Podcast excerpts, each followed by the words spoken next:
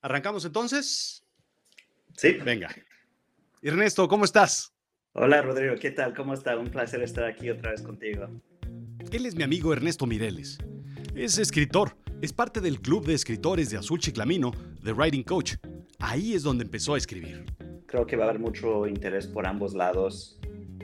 La gente que disfruta relatos de la frontera o donde hay esta fusión de, fusión de culturas o que quieren algo, aprender algo más de la vida fronteriza tiene un libro fantástico que quiero presentarte. Es un libro sobre historias, pues, de aquí y de allá, de personajes eh, reales, pero también fantasiosos, de... Tienes que escucharlo. Vistazos de la Frontera, por Ernesto Mireles. La realidad es la verdad, lo efectivo y con valor práctico, en contraposición con lo fantástico e ilusorio. Lo absurdo es extravagante, irregular, irracional, disparatado, puesto la razón, chocante y contradictorio. Bienvenido a Azul Chiclamino. La realidad de lo absurdo. Yo soy Rodrigo Job y Ernesto Mireles te cuenta. Estimados amigos de Azul Chiclamino y otras plataformas, ¿cómo están? El día de hoy estamos platicando y les voy a presentar, aunque es un personaje que ya conocen de este lado, a mi gran amigo Ernesto Mireles. Ya conozco yo al escritor Ernesto Mireles desde hace un buen rato, cuando eh, escribió su primer libro, El amor es a tiempo. Y ustedes habrán escuchado de este lado una reseña porque es una magnífica historia que vale la pena revisitar y ya les platicaré de esa historia. Pero lo que nos compete el día de hoy, Ernesto, es hablar sobre tu nuevo libro que tengo aquí en las manos, que se llama Vistazos de la Frontera. Ernesto, ¿cómo estás? Hola Rodrigo, ¿qué tal? ¿Cómo está? Un placer estar aquí otra vez contigo. Qué gusto saludarte. Hace, hace, hace un rato que no platicamos, pero bueno, pues este, llevamos ya un buen rato eh, pues conociéndonos y sabiendo de dónde va tu historia y sabiendo de dónde va todo lo que tú trabajas, todo lo que haces. Y eh, ya tenía yo ganas de platicar porque no, habíamos, no nos habíamos sentado a platicar de este libro, aunque pues tú lo escribiste y yo lo conozco. Eh, no nos habíamos sentado a platicar de este libro. Eh, este es tu segundo libro. Sí, es mi segundo. ¿cuál es, la, ¿Cuál es la diferencia que tú planteas entre ambos libros, Ernesto? Bueno, el, primero yo diría que era muy divertido hacerlo, ¿verdad? Era durante la pandemia y, el proceso era el primer libro que era, era fascinante hacer eso en el taller, el primer taller de Azul Chiclamino, pero también, o sea, eh, estuvimos en, tiempo de encierro y, yo de la casa me lancé a escribir este libro y me permitió de cierto modo viajar a tres sitios que me pertenecen durante, durante ese tiempo. Era muy divertido, ¿verdad? Y ya salimos con, con esa obra, El amor es a tiempo. El segundo es, es mucho más personal, diría, este, inspirado por hechos reales, inspirado por mi familia, algo que tenía por dentro por mucho, mucho tiempo y que que, sabía que, lo tenía que sacar de este modo. Oye, Ernesto, antes, para, antes de que continuemos, ¿cómo te describes? ¿Qué eres? ¿Eres un escritor? ¿Eres este, una persona, un soñador? este, ¿cómo, ¿Cómo podríamos explicarle a los que nos escuchan quién es Ernesto Mireles? Sí, soy escritor, soy este, soy ciudadano de la tierra, ¿verdad? No, no, me, identifico mucho con el nacionalismo, soy ciudadano de la tierra, crecí en la frontera, también pasé muchos años en, en, San Antonio, en San Francisco, en Boston, donde estoy ahorita. Este, trabajo, he trabajado muchos años en, en computación, que es mi carrera vigente, y también soy escritor. Me dedico a libros, a poesía, a también a escribir con, con, mi hija, que también ella es escritora, y entre los dos hemos publicado varios libros en los años pasados. También, también ya recomendaremos los, los libros de Annelise Mireles porque, bueno, vale la pena este, escuchar. Créeme, y bueno, ya te lo contaré después, créeme que para regalos de jóvenes y adolescentes es mi primera opción y siempre estoy comprando los libros de Annelise. Así es que ahí está. Oye, Ernesto, a ver, tu libro se llama Vistazos de la Frontera. Evidentemente, ahorita lo comentas, viviste en la frontera eh, durante mucho tiempo y de ahí nace esta historia. ¿Qué, hacías en la frontera? ¿Qué, cómo, era, ¿Cómo era? ¿Por qué nace toda la historia? Sí, o sea, es el mundo donde crecí, ¿verdad? Y para mí siempre ha sido fascinante ver una frontera y lo que eso significa y hay muchas fronteras y que comparten rasgos, que tienen rasgos comunes, pero también tienen, cada zona tiene algo que, que es, que es únicamente suyo. Aquí hablando de Piedras Negras de Eagle Pass, Texas, o sea que, que tiene, tiene su propia geografía, cultura, historia, y vamos a ver cómo esta frontera se impone aquí en este sitio, cómo, cómo la frontera va a cambiar entre sus distintas formas. A veces parece ser un espacio, otras veces parece ser un límite. A veces es una frontera gruesa, a veces una frontera delgada, a veces una frontera porosa. Vamos a examinar todos estos modos de ser en los cuentos y en, la, ficción, en la ficción. Y eso es y eso es súper interesante porque es muy evidente que se habla precisamente de la frontera entre Estados Unidos y México. Y eso es como una frontera muy real, muy palpable, muy precisa, específica. Pero también hablas en tu libro sobre fronteras emocionales, fronteras psicológicas, fronteras culturales, fronteras eh, en la comida, en, en muchos aspectos tenemos muchísimas fronteras a pesar de que no existen las fronteras. Correcto, es una metáfora por, tantas cosas, ¿verdad? Una frontera entre, entre naciones, entre ah, incluso un país puede llegar a ser una frontera si, si del lado de la gente que está huyendo de, América Central, por ejemplo, para venir a Estados Unidos, entonces México en cierto modo se convierte en una frontera para ellos que tienen que cruzar hasta llegar a su destino acá. Es, o sea, hay miles de formas de, de, vivir esto y nosotros vamos a explotar esto en el libro. A mí me parece fantástico. Ya, evidentemente, ya lo leí y la verdad es que me gustó muchísimo porque es un libro súper, súper fácil de leer, es un libro que tiene emociones, es un libro entrañable, es un libro que, que comunica, es un libro que me enseñó muchísimo, sobre todo a las personas que yo no sé si ustedes han, han vivido o han convivido con la frontera, yo no lo he hecho. Es, es un libro en donde uno aprende mucho como verdaderamente la frontera es, está viva, va y viene la gente. Y eso es, es fantástico. Y las historias son verdaderamente entrañables. Las o diagonal la historia, porque es una historia hecha de varias historias. ¿De qué va el libro? ¿Qué, ¿Qué, nos puedes contar sin revelar mucho, Ernesto? Sí, o sea, lo presento de varias formas. Este, es una ficción histórica, ¿verdad? Y, y la presento en, en cuatro partes en capítulos breves, pero se debe de, leer como un libro, aunque algunos de los capítulos sí se pueden ver como, tomar como cuentos independientes. Y es una trama, la familia de, de, cinco generaciones y se ubica en distintos tiempos, empezando la primera parte en 1979, el personaje tiene cinco años, vive en la casa de los abuelos, una casa de cuatro generaciones en, en en Piedras Negras, en el centro, que está llena de historia, una casa fascinante, que es de hecho una casa de mi niñez, de, de mis abuelos. Lo Basado en eso. Sí, totalmente. De ahí nos pasamos a un recorrido histórico, vamos a conocer algunas historias del pasado, empezando con la revolución, la inundación de 1954 que impactó a toda esa región, vamos a, repasar la guerra un, poco, las anécdotas de la, de la abuela, la aduana, eh, la carretera 57 que, que, conecta Piedras Negras a Ciudad de México y en el norte del lado de Estados Unidos, que, te, conecta Eagle Pass a la Interstate 35. Es, es, la misma carretera 57. Este, los tesoros de México que van a aparecer en todos lados y vamos a ver cómo esta familia está ligada a la historia generalizada de la frontera y de México.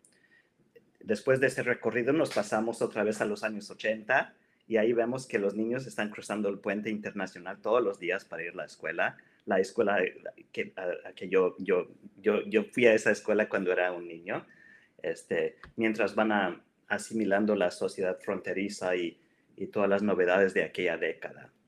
Y por fin nos pasamos al otro lado, que es la cuarta, cuarta parte, y, ahí lo vamos a dejar para evitar spoilers. Exacto. A, mí, a mí me encantó esto, porque déjame decirte que, déjenme contarles que, que yo leí esta, este libro, pero no podía desprenderme, a lo mejor malamente o tal vez bien, Ernesto, no sé, pero no podía desprenderme de, de Google para ver y visitar y tocar los sitios donde, donde hablas. Incluso recorrí las calles donde estás diciendo este, en Google Maps y me iba y venía y, entendía precisamente un poco más. Así de, así de real es la historia, porque pude yo visitar virtualmente al menos este, Eagle Pass y Piedras Negras y decir, aquí sucedió, aquí fue, fue verdaderamente entrañable y eso me emocionó muchísimo, o sea, finalmente me tocó emocionalmente. Sí, para la, para la, para mi querida gente de, Piedras Negras Eagle Pass les tenemos muchos regalos en este libro. Hay, mucha nostalgia, este, vemos, vemos, ahí está el puente, ahí está la escuela, la misma de siempre ahí están las marcas, la música, la comida, todos los restaurantes de los dos lados, lo que estaba de moda cuando abrió el mall y cómo, iba la gente de compras, qué hacían en la calle Zaragoza, en Main Street, todo eso, ¿verdad? Este, sí, y, es muy bonito eso. Para eso va a ubicar el lector en el tiempo. Con, uh, ahí están escuchando esta canción o van a este nuevo restaurante, es muy bonito. Exacto. Ernesto, los personajes, los personajes de este libro, ¿cómo, cómo los desarrollas? ¿Cómo escogiste quiénes iban, quiénes no iban? Porque estás hablando de, evidentemente, cinco generaciones. Sí. ¿Cómo consolidas a todos los personajes? ¿Cómo, cómo los ubicas? ¿Cómo, ¿Cómo desarrollas personajes que evidentemente no conociste o conociste o conoció Ernesto niño, pero pues que de Ernesto adulto o que ¿Cómo desarrollas un personaje así? Sí, o sea, hay muchos personajes históricos y estos, o sea, van a ser, van a corresponder a, las personas que eran, este, incluyendo, por ejemplo, Pancho Villa o, el que sea, ¿verdad? Los personajes históricos del pasado, incluyendo unas personas de Piedras Negras. Todas las personas que leen este libro van a conocer a algunas personas, es muy probable. Este, también pensando en mi propia familia, las personas que me inspiraron, es una, y también los protagonistas que son, que son las casas. Las casas conforman... Son personajes. la casa es un personaje, la ciudad, el cielo, este, la comida. Todos son personajes, sí. Sí, como... Eh, mientras más, más en el pasado vamos, los personajes, las generaciones corresponden a lo que eran. Tenía que darles esa autenticidad, pero con las generaciones nuevas, ahí es donde voy a, voy a, van a ser personajes, es una ficción, son personajes nuevos, inventados, pero los voy a ubicar, en las mismas cajas. En la, caja de mis abuelos, ahí van a estar los personajes de mi generación y los primos, y las primas, y las sobrinas, y el hermano, y la tía, y la, ¿verdad? Y, todos ellos, y los innumerables primos y tíos que a veces llegan y se van, y a veces son muchos, y a veces son pocos, y a veces todos esos son inventados, pero, pero, pero la trama es, es inspirada por la... Es, es, la historia de mi familia en cierto sentido. Y, y digamos que, que el, es como una ficción histórica, es interesante porque va a haber una fusión de, de qué fue, qué, qué, qué, tal fue real y qué fue inventado, qué parte fue inventada. Y a veces no se distingue entre, entre los dos lados. Es como la frontera, deviene una metáfora para, para, este género aquí. No distinguimos muy bien, ah, ese fue real, no, ¿dónde, dónde hay, verdad? ¿Cuál es ese espacio entre... Y por eso quiero decir que yo no soy historiador, aunque sí con el fact-checking y con todo voy a verificar para, para saber que lo que estamos presentando conforme a la realidad, pero también no procuro acertar en 100% de los detalles y todos los hechos cotidianos de cómo eran todas las cosas, ¿verdad? Pero sí quiero darle esos toques de autenticidad y verosimilitud para saber que, para ubicarla bien en el tiempo, en el espacio, que alguien va a decir, sí, así era Piedras Negras, ¿verdad? Claro. Así era Ivo Paz, así era en los 80 y en el pasado. Y como escritor, a mí me encanta también esa parte, ¿no? Jugar con la realidad y la fantasía, entrelazarla, confundir, eh, aprovecharte de ciertos detalles y después alejarte de la realidad, ir y venir. Eso es, eso es de las cosas más divertidas que, que, que yo encuentro en escribir. Sí, por eso son vistazos, ¿verdad? O sea, no procuro contar todas las historias. Vistazos de la frontera. Sí, no procuro contar todas las historias, pero estas sí. Y estas las voy a añadir al, al lexicón enorme de todas las historias de, del tipo. Exacto. Em, Eh, eh, platicabas ahorita sobre la investigación. ¿Qué tanto se investiga para un libro de este tipo? Bastante. Porque no quieres investigarlo todo. No quieres, no quieres tener los hechos perfectamente bien, porque entonces se convierte en un libro histórico. Pero sí quieres tenerlo lo suficientemente bien para ser accurate. ¿no? Exactamente. ¿Cómo, juegas con eso? No, y también, o sea, siempre estoy investigando, como dices, eh, yo también estoy mirando mapas, mirando fotos, fotos del pasado, entrevistando a personas que yo conocí, eh, especialmente personas mayores que yo, que, que, que se sabían las, las historias desde antes y, y, que conocían a gentes que yo nunca llegué a conocer. También, este, sabiendo cuándo existió esto, cuándo, cuándo, qué, qué estuvo de moda, en qué año, qué canciones, qué, se, qué estaba mirando la gente por la tele, cuándo abrió tal restaurante, dónde se ubica esto, ¿verdad? Para saber a cuántas cuadros, cuadras que, quedaba la carnicería y la, la panadería, dónde estaba el, cuándo abrió el nuevo McDonald's, cuándo cerró este cine azteca, todo eso lo tenemos que presentar, o sea, necesita conformar a lo que fue. Pero pero también, o sea, con los personajes, esa es otra capa para saber, ok, es una casa de cuatro generaciones y, y me, me permito perder algo ahí. De, no puedo saber todo, ¿verdad? Y es, un, es como una memoria colectiva, que quiero acudir a esta memoria colectiva para, y, y también añadir nuestros recuerdos allí, o sea, para, para, para que se sumen a, a toda la historia de la frontera. Claro. ¿Qué aprendiste, Ernesto, al escribir este libro? ¿Qué, ¿Qué, te movió internamente? ¿Cómo cambiaste? ¿Cómo era el Ernesto antes del libro y después del libro? Me di cuenta de que en ciertos sentidos empecé a escribir este libro cuando tenía cinco años, con, con unas cosas que vi ahí en la calle, en la casa, en, en Piedras Negras, en la calle, que, o sea, recuerdos formativos, cosas que me impactaron demasiado, que siempre eran los recuerdos que tenía de niñez que los recuerdos siempre van a cambiar con el tiempo, ¿verdad? Como recordaba algo antes, no, va, no es exactamente como lo voy a recordar hoy, ¿verdad? Pero, y ese cambio de los recuerdos es, es muy interesante. También me doy cuenta que, pues, mi, mi, querida familia, mis abuelos que me respaldan demasiado sabiendo quiénes eran ahí en Piedras Negras, la gente va a decir, ah, este era el nieto de aquellos, de, de la familia que estuvo en esa casa, ok, vamos a, vamos a leer su libro. este, no, este, me respaldo, o sea, eso es muy bonito nomás, se los he dedicado a, a, a, mi familia, se los dedico a todos, este, a mi familia que me inspiraron y, y también se lo, sí, he aprendido que también, o sea, mirar hacia el pasado es muy bonito, hay muchos, hay muy bonitos recuerdos, la nostalgia es muy bonita, siempre la gente se va a reunir para, para la tertulia, para contar historias del pasado y recordar todo y pasárselo a la siguiente generación. Pero vale la pena, no te quieres quedar atorado en el pasado tampoco, ¿verdad? Vale la pena, es muy potente lanzarlo hacia adelante. Y tomar en cuenta todo lo que has aprendido del pasado, de dónde veniste para, pues para darte mejor camino hacia adelante. Claro, esa, esa podría ser una reflexión, una moraleja que te deja el, el libro, porque esa es una enseñanza que tú, algo, algo que tú aprendiste. Pero ¿qué enseña el libro? ¿Qué deja el libro? Ese, esa es una enseñanza muy, muy fuerte. Este, también vamos a ver cómo la historia de una familia está ligada a la historia más generalizada de México. Y vemos subidas y bajadas desde, desde, desde siempre, ¿verdad? Desde, desde antes de la conquista y, con, con, con, esa etapa, las subidas y bajadas. Entonces, todo el México, la turbulencia del, del siglo XIX y todas las guerras este, de ese siglo y luego la revolución Aquí en Piedras Negras, digo, pasa la inundación del 54.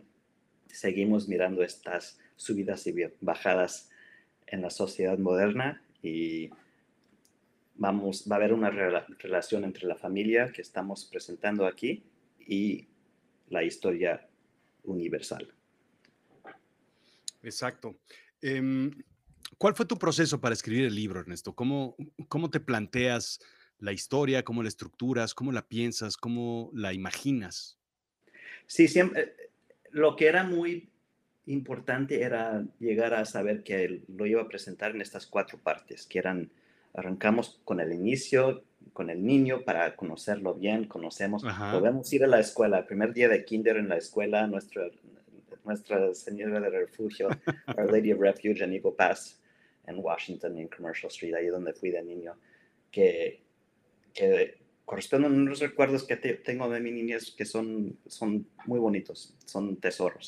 Y lo conocemos y luego lo dejamos. Y luego vamos con las historias de la abuela y de la bisabuela y del pasado, las historias que están ahí, que, que hacen en los espacios de la casa, que, que, ahí están, pero ok, vamos a escucharlos, vamos a, conocer el, el, Piedras del Pasado para saber más cómo llegaron a estar ahí. El, haz de cuenta que el niño despertó un día en diciembre y se dio cuenta, ah, wow, aquí estoy en Piedras Negras en el centro. ¿Cómo? ¿Cómo llegué a estar aquí? ¿Verdad? Vamos a conocer eso y luego vamos, regresamos al, a los 80 porque esa década es la década que, que inolvidable y, y, ahí vamos a presentar mucho a través de este lente de la nostalgia y, y luego por fin nos vamos al otro lado, ¿verdad? Y, y ahí es cuando, cuando, es, decir, es un, o sea, en cierto sentido, vamos a llegar a ver que es, es una serie, de, serie de pérdidas paulatinas, pero muy impactantes, que pega a la familia y, y, y, cómo crecen y cómo... cómo... Es, eso me gusta mucho del libro, porque es como, tiene varias capas, como dices, varias, varios actos o, o, de la edad del personaje y se va topando con historias él mismo y, con historias que le han contado. Pero tiene varios, a nivel temporal existe un, varios procesos. Segundo, después hay muchas capas en términos de las fronteras que se va topando. Después, muchos personajes que van y vienen. Y después muchas emociones que se va topando el personaje. ¿Por qué? Pues pues porque, porque la vida va cambiando para bien y para mal y regresa a estar bien y regresa a estar mal, porque pues esa es la vida. Y eso se retrata muy bien en el libro. Sí, gracias. No hay muchas capas, también vamos a presentar, el, tiempo siempre está allí, eh, la astronomía, la luna, uno puede medir el tiempo y, cómo, que, cómo está pegando el sol. Este, Vamos a ver las capas de la historia, vamos a ver este, las oscilaciones en la frontera y lo vamos a vincular con la naturaleza que desconoce la frontera como, como una línea política divisoria, es la, es la naturaleza, ¿verdad? Y, y entonces vamos a, hay muchas capas, lo podemos ver de, lado político, del lado de, así es una línea entre dos naciones, pero tampoco es, es, la, es la única forma de verla Exacto. Eh, una pregunta, a ver si esto lo escribiste para ti o lo escribiste pensando en una audiencia en particular, en específico. ¿Cómo te planteas ese proceso? Muy buena pregunta. Sí lo escribí, o sea, yo, yo voy a beneficiar mucho, ¿verdad? Este, pero también para mi familia se lo dedico a ellos. Este, creo que va a haber mucha gente, mucho interés por la gente fronteriza entre Estados Unidos y México. Porque todas las fronteras son distintas e iguales a la vez, ¿verdad? Sí, sí, sí. ¿Verdad? Pero sobre todo los de, los de Piedras Negras y Higo Paz, creo que van a, van a encontrar muchos, ahí les dejé muchos regalos nostálgicos en el libro y espero que se identifiquen bien con, con, con esto. Este, más, más, más allá de la frontera, creo que va a haber mucho interés por ambos lados la gente que disfruta relatos de la frontera o donde hay esta fusión de, fusión de culturas o que quieren algo, aprender algo más de la vida fronteriza o, o, incluso sobre la historia de México. Va a haber mucha historia de México en el libro, este, incluyendo quiénes eran los presidentes que desató la revolución, la, la serie de devaluaciones y esto hasta, hasta cómo eran algunos elementos de la conquista que, y la noche triste pero también es una ficción, también se lee de ese lado y quien se interesa por una historia en donde la casa es protagonista y es, es una casa de cuatro generaciones que guarda todos los recuerdos, los secretos del pasado. algo al estilo de la casa holandesa de Anne Patchett, que, que, me inspiró mucho. Y, también, sí, creo que va a haber mucho interés de ese lado. Déjame, déjame decirte dos cosas. Primero, eh, esto me recordó mucho, este libro me recordó mucho. No sé si fue tu intención o fue casualidad o, e, o es, son traumas muy personales, pero me recordó mucho a Los Años Maravillosos, a Wonder Years porque es una historia, es la historia de los personajes, pero justo se, se espolvorea un poco con historia, con momentos históricos, con situaciones históricas, en donde te platean sin decirte el año, sin decirte las cosas, cómo es. Y en eso envidio mucho este libro porque está muy bien planteada esa parte. Sí, así vamos a ubicar a, los lectores en el tiempo, no les vamos a decir, estamos hablando de 1985 y, ¿verdad? El flux capacitor y, ¿verdad? Y Back to the Future. No, no vamos a poner la fecha precisa, pero ahí sabemos, okay, qué restaurantes o qué música estaba de moda y qué, pantalones de mezclilla usábamos. Y, ¿Qué coches habían? ¿Qué coches había cuando, verdad? Exactamente.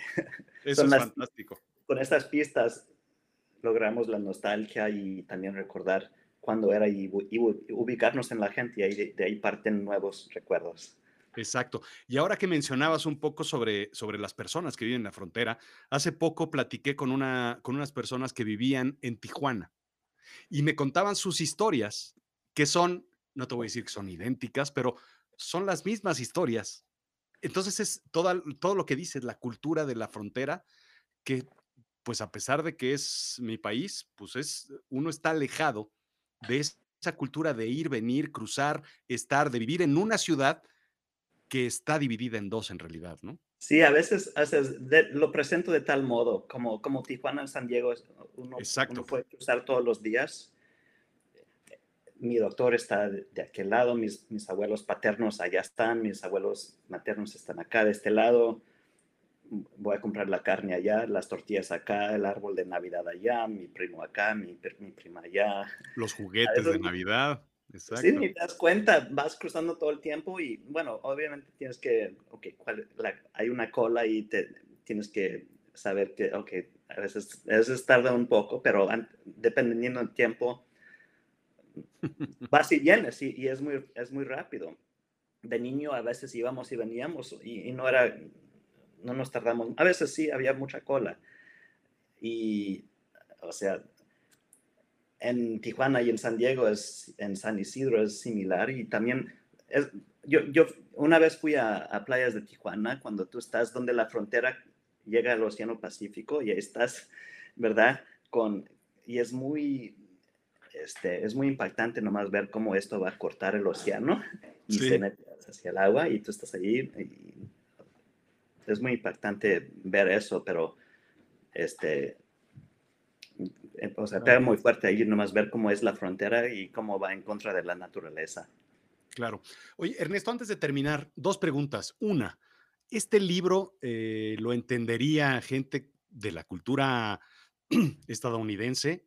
Y dos, si este libro es traducible, ¿se puede traducir? ¿Lo entenderían? Este, ¿Qué opinas sobre eso? ¿Piensas traducirlo? Sí, digamos que estoy pensando mucho en eso. Eh, creo que sí le interesaría, interesaría, mucho a la gente de Estados Unidos porque historias de la frontera, todos quieren escuchar cómo es, cómo, cuáles eran las historias para entender más cómo eran las cosas, cómo cruzaba uno de niño en los 80 y cómo, cómo qué es lo que debo de hacer hoy que, que es distinto. Es que lo que sucede hoy se explica con lo de ayer, claro. Bastante, sí, sí, sí. Y a veces, o sea, el proceso siempre está cambiando, ¿verdad?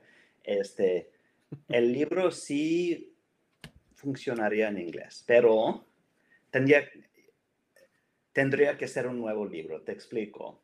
Para verificar esto, tomé uno, los dos o tres capítulos de mi, de mi obra en español y los traduje.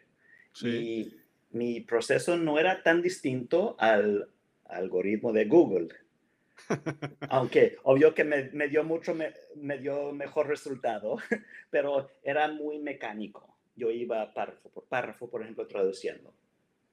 Y era una traducción que me funcionaba bien, pero me di cuenta que no era mi voz en inglés. Y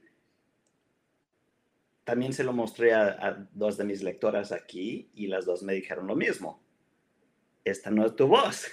Sí. Cuéntalo como lo dirías en inglés. O sea, la traducción que yo hice de mi propio libro no era producto de mi pensamiento orgánico en inglés. Eso quiere decir, me quedó claro, tiene que ser escrito como un nuevo libro. Claro. Te entiendo perfecto porque yo estoy en el mismo proceso.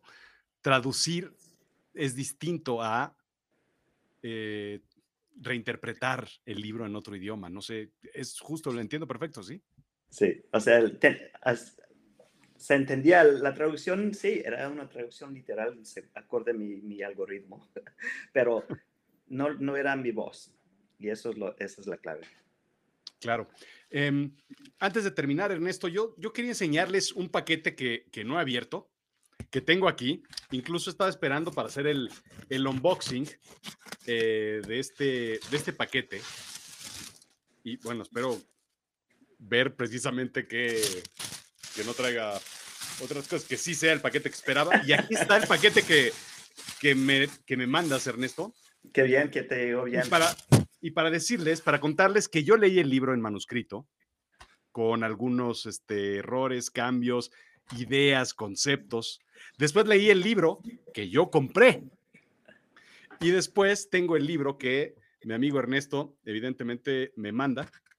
Y pues aquí me manda con una...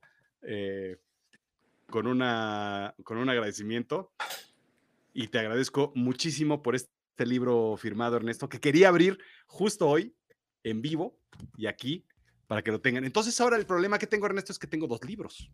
lo que voy a hacer con este libro es regalárselo a alguien. Entonces, para las personas que estén escuchando, se los voy a mandar. Eh, por desgracia, se los tengo que mandar a México porque no saben qué pesadilla es mandarlo a otro sitio que no sea México. Este, es una pesadilla. Lo siento, pero este, este libro se los voy a mandar y en, redes sociales escúchenme, síganme, porque vamos a hacer ahí algo. No sé qué, pero vamos a hacer algo para que ustedes puedan llevarse el libro de Vistazos de la Frontera de Ernesto Mireles. De verdad, vale la pena leerlo. Lo disfruté muchísimo, Ernesto. Este, me gustó, me encantó, tiene un tamaño perfecto, es, este, es un libro hermoso, de verdad, muchas, muchas, muchas felicidades. Ernesto. Esto es una gran obra y esto es un gran logro que de verdad este, te abrazo. Muchas gracias, lo agradezco mucho. Qué, qué, bueno saber que lo recibiste bien y saber que ahí tienes el libro. Este, este, es mío. Sí, sí, sí. Y luego otro día voy a llegar contigo ahí en México para, voy a llegar con, con me lo contó la noche para, para, y este también. Y me tienes que firmar este, porque este tampoco está firmado. Correcto. Este, el amor es a tiempo. Así es que aquí están los dos. Ernesto, cuéntame, ¿qué sigue? ¿Qué vas a hacer después? ¿O ya te quedaste con dos libros? Vamos a ver, o sea, me doy cuenta, estos libros, y ahí que tienes dos, de este modo te sirve también, son como regalos para, para el mundo, ¿verdad? Ya que los publicamos, empiezan a, a recobrar nuevas vidas, de cierto modo. Porque me doy cuenta que publicarlo es soltarlo y dejarlo libre ya que, que, que, que vaya, a conseguir su audiencia. Y ya tienes los cuatro ahí de Create Sparkle, que son nuestros libros. Y cada libro que, que está en el mundo se ve, es como ver nacer cada combinación del libro que se, que se recrean las personas que, que, lo lean, ¿verdad? Y es muy bonito, muy bonito ver los libros ahí en el mundo y la gente que me mande fotos, que, que reciban mi libro y que, que lo, lo, leyeron. Siempre agradezco eso. Exacto. Pues Ernesto, muchísimas gracias, muchísimas felicidades y este vamos a seguir escribiendo. Bastante. Eso se los prometo, vamos a seguir escribiendo, porque además esto es, un trabajo súper entretenido, es, un trabajo, imagínate, trabajar haciendo esto, qué maravilla, ¿no? Sí, es un, es un privilegio poder hacer esto sin eh, tener que ganarme la vida vendiendo libros, porque, porque ahí todavía no. Exacto, muy bien. Ernesto, te agradezco muchísimo y este, pues nos seguimos viendo por este lado. ¿Algo que quieras este, agregar? No, este, nomás, como dije, se lo dediqué a mi familia. También digo, te digo muchas gracias a, ti por todo el apoyo. Eh, mi editora era Lorena de Hablando de Letras, muchas gracias. y mi hija Annalisa Mireles por todo su apoyo, también por el diseño de la portada. Ella diseñó los cuatro libros que ahí, que ahí mostraste. Este, y seguimos escribiendo. Un día de estos voy a llegar para, para empezar el, tercer ahí, taller ahí contigo y arrancar el, el, el próximo libro. Pero por mientras ahí los dejo. Así es que ya saben, si quieren escribir, pues escribir, pues inscríbanse. Vamos a escribir todos juntos aquí en Azul Chiclamino. Y ahí está la prueba de que podemos escribir, podemos publicar, podemos contar historias y podemos hacer cosas verdaderamente magníficas. Dice aquí el libro, Ernesto, dedicado a toda mi familia de ambos lados. Qué, qué increíble. El mundo soñado continúa al despertar, como el mundo real al dormir o morir. Ahí está. Ernesto, muchísimas gracias. Te mando un abrazo. Seguimos en contacto. Gracias a todos por escuchar y pues ya saben, en Amazon búsquenlo, Vistazos de la Frontera de el escritor Ernesto Mireles. Gracias. Nos vemos hasta la que sigue.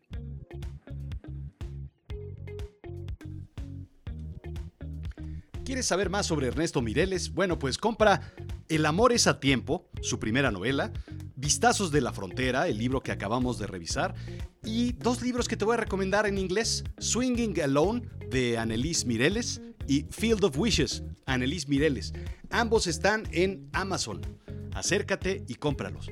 ¿Quieres escribir? Bueno, pues acércate conmigo. azulchiclamino.com. Vamos a empezar con un taller de The Writing Coach y en un año, en un año estás más que listo para publicar tu libro. O, hazme caso, pues si Ernesto me hizo caso, pues ahí está.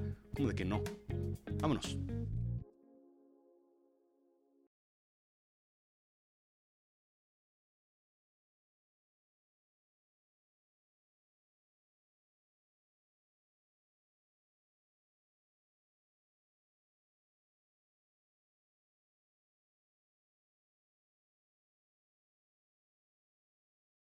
No, aquí no hay final final.